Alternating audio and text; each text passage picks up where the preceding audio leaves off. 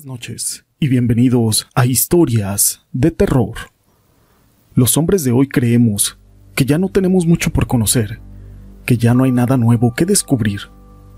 Pero en este programa vamos a contar historias, experiencias, situaciones que ocurren del más allá y de lo sobrenatural.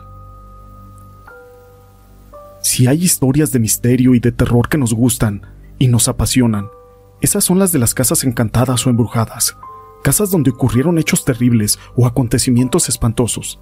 Tanto así que incluso hay lugares donde se hacen recorridos guiados, y así poder estar en aquellos lugares donde se esconden esas sombras o esos fantasmas en la oscuridad. Pero todo esto no es relevante sin una historia. Mi nombre es José Llamas y te presento La mujer de blanco de la maldita vecindad. Esta historia está basada en hechos reales y fue escrita por Gregory Quintero, a quien le mando un saludo. Quiero relatar algo que no le había contado a nadie. Este suceso me pasó muchas veces por la madrugada, pero es el siguiente. Yo soy hija única de una madre soltera que trabajaba mucho para poder sacar adelante a su hija. En ese entonces, yo tenía 19 años y me gustaba ir mucho a la discoteca. Me iba, como a eso de las 10 de la noche, ya que mi mamá llegaba tan cansada que se quedaba bien dormida y ni siquiera se daba cuenta. Así que no despertaba hasta el día siguiente. Anteriormente, las discos tenían un horario de 7 a 12 de la noche y yo me quedaba hasta que cerraban y me salía a las 12. De ahí no faltaba quien nos invitara a la playa para dar una vuelta y llegaba a mi casa como a eso de las 3 de la mañana.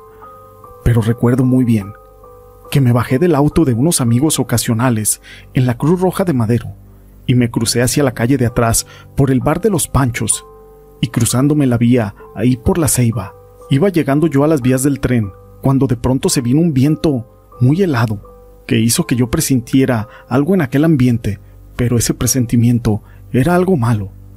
Me puse más alerta y veo como a media cuadra que venía la silueta de una mujer con un aspecto muy extraño. Su ropa era blanca, pero perjudida, como por el tiempo o por no lavarse.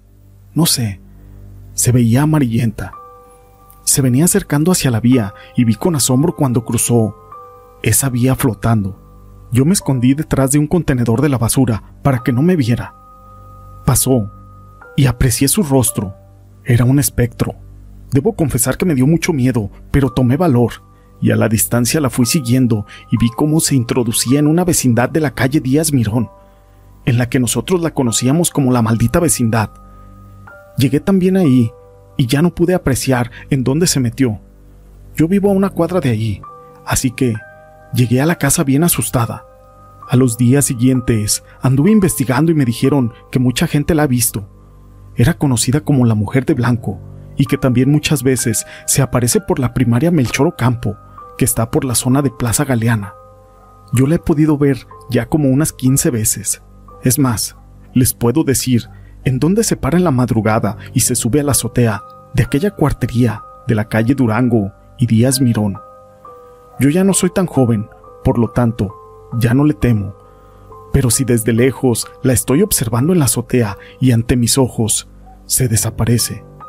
Tal vez alguien que escuche este programa tenga el valor de venir a comprobar lo que yo les estoy diciendo y con gusto los llevo para que ustedes mismos comprueben.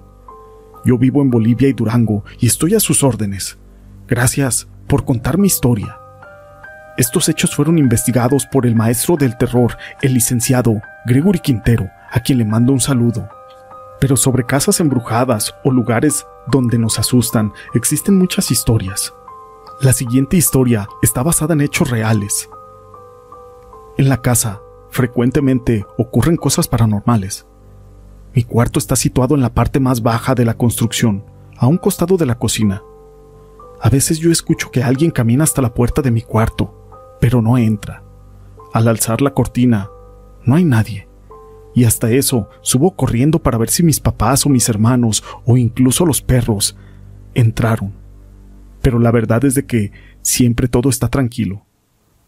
En una ocasión, las llaves hicieron un ruido como si las estuvieran tomando y aventando sobre la mesa. Al escuchar esto, me dio un poco de miedo, pero fui a ver qué es lo que estaba pasando. Para mi sorpresa, no había nadie. Es más, la puerta estaba completamente cerrada. En ese momento, incluso yo tomé las llaves y comencé a aventarlas sobre la mesa, y esto lo hacía acomodando las llaves en diferentes posiciones, esperando que al caer produjeran un ruido semejante al que yo había escuchado. Pero por más que lo intenté, nunca lo logré. Lo último que me ocurrió fue que mientras yo hacía mi tarea, algo hizo que yo volteara hacia la cocina, y vi en ese momento un hombre que me estaba mirando fijamente, recargado sobre la mesa. Por la impresión, dejé de mirarlo, pero cuando volví la vista, ya no había nada. Desde ese entonces cuando estudio, pongo música de manera tal que si ocurre algo yo no lo puedo escuchar, porque me pone muy inquieto. Además, hay ocasiones en las que tengo que estudiar hasta las 2 o 3 de la mañana y sería una impresión muy desagradable. Esta historia la quise compartir con ustedes. Pero tenemos una historia más acerca de una casa embrujada. Un día estábamos una amiga y yo en la casa. Todo era normal hasta ese momento. Llamaron por teléfono y era mi tío. Estaba un poco alterado y preguntando que si estaban mis padres. Me dijo que tenía que hablar con ellos urgentemente. Le dije que no estaban y le pedí que me contara qué es lo que le pasaba. Y así lo hizo. Mi tío estaba terminando de comer cuando escuchó un ruido que parecía provenir de su dormitorio. En ese momento, decidió ir a ver qué es lo que era, y al entrar, vio en la cama algo muy extraño. Se veía la forma del cuerpo de una persona que estaba tumbada en ella.